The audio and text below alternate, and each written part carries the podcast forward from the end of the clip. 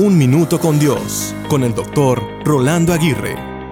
Recuerdo mis años en la escuela primaria, cuando cada vez que la profesora o profesor nos daba un examen, él o ella se mantenían en silencio.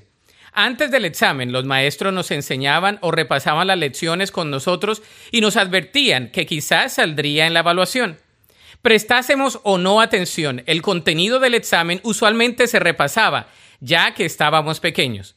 El silencio del maestro no significaba que estuviera ausente, significaba que estábamos tomando un examen. Muchas veces tuve la tentación de levantar mi mano y preguntar acerca de alguna duda que tuviese en particular. Sin embargo, yo sabía que no se me iba a responder simplemente porque yo estaba pasando por el examen. De la misma manera pasa en nuestra vida espiritual. Muchas veces estamos en un desierto seco acompañado por el silencio de Dios. De modo que si Dios está callado es porque quizás estás pasando por una prueba. El silencio de Dios no significa que Él esté ausente, significa que estamos siendo probados.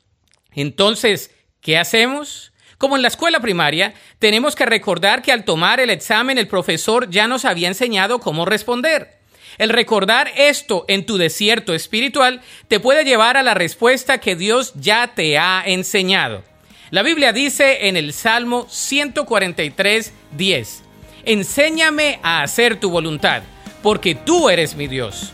Que tu buen espíritu me lleve hacia adelante con pasos firmes.